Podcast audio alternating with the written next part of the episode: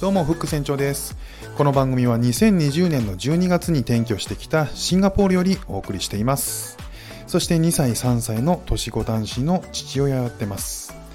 夫婦それぞれがやりたいことをし続けるために我が家では共働きかつ家事育児はもちろん夫婦が50-50のバランスで取り組んでおります。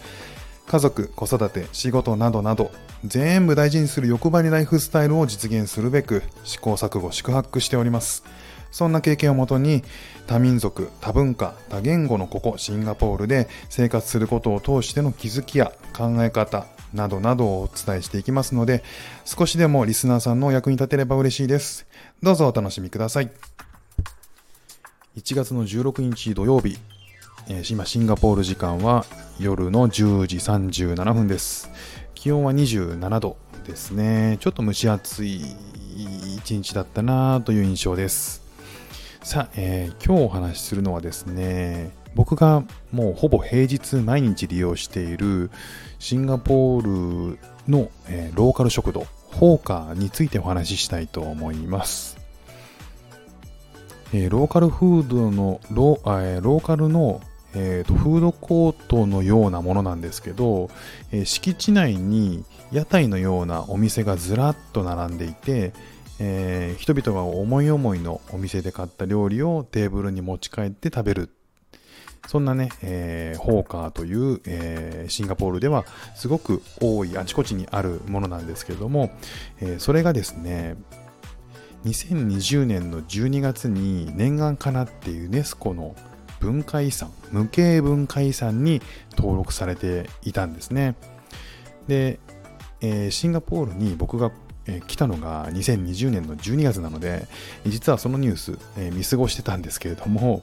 えー、改めてホーカー、日々利用するホーカーについて調べていたら、えー、なんとね、登録されていたと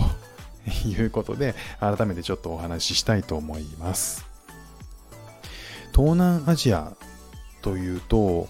えー、あちこちに屋台がある印象ってありますよね。で現地の人たちがそういう、え、ところを利用して生活の中心になってるみたいな。でここシンガポールはではではですね、えーと、路上に屋台っていうのはないんですね。その代わり、えー、ホーカーっていうのがあっちこっちにあって今現在国内にあるホーカーセンターっていうのは110箇所、えー、約、えー、6000のホーカーのお店があると言われています。で、えー、ローカルフードをそういったところで味わうことができるわけなんですけれども、えー、僕もですね、お昼ご飯にかなり利用してますね。ほぼほぼ毎日使ってるかなっていうぐらいですかね。えー、オフィス街にもホーカーってあって、えお昼時には人が結構ごった返してますね。まあ、フードコートみたいなところなんで、数人でね、えー、来て、えーと、より集まってきて、えー、いろんなものをそれぞれが、えー、買って一つのテーブルで楽しむみたいな光景ですかね、えー、人々の憩いの場となっているのでなっていてさらにこう家族で朝ごはんも夜ごはんも放火っていう人もね珍しくないんですよねここシンガポールだと。えー、ここのこのシンガポールは夫婦のほとんどが共働きなんですね。なので、自宅で食事をすることっていうのは実はほとんどないようなんですね。実際あの僕の家のキッチンの使い勝手の悪さも本当にひどいので、で、なんでこんなにひどいんだろうって思ってたら、えー、どうやらですね、えー、共働きの、えー、夫婦はほとんど料理をせずに、家族でホーカーに行って、さっと食べて家に帰るっていうのがね、一般的らしいんですよね。なるほどね。なんかこんなに動線の悪いキッチン。それを聞くと、なるほどなっていう、もうおまけみたいなもんなんだなっていう感じですかね。で、放火の文化がですね、その、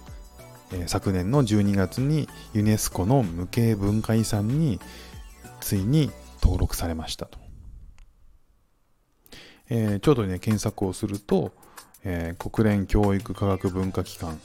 ユネスコの、政府間委員会は12月の16日シンガポール政府が登録するように要請していた放火かっこ屋台文化について審議を行い全会一致で承認しましたと。でこの食の文化食の文化遺産っていうのは、えー、日本でもね結構馴染みが、えーと、一時期あったと思いますね。日本の和食。これ無形文化遺産に登録されているんですね。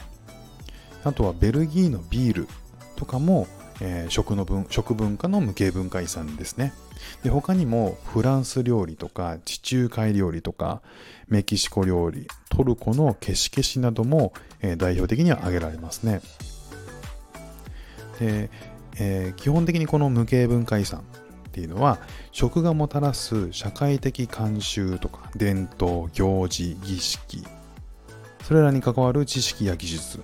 これらが守り育んできた食文化を評価するのがこのユネスコの食の文化遺産食の無形文化遺産らしいんですね。でこの、えー、登録の発表を受けて、えー、リ・シェンロン首相は何世代にもわたり放火文化を受け継いできた人々の献身に感謝する、えー、とかあとはハリマ・ヤコブ大統領はホーカー文化はシンガポールにアイデンティティを与えるものと、えー、述べていらっしゃいますね。ねえー、2015年かな？和食が無形文化遺産に登録された年って、え、そこから急に世界中で和食ブームって起きましたよね。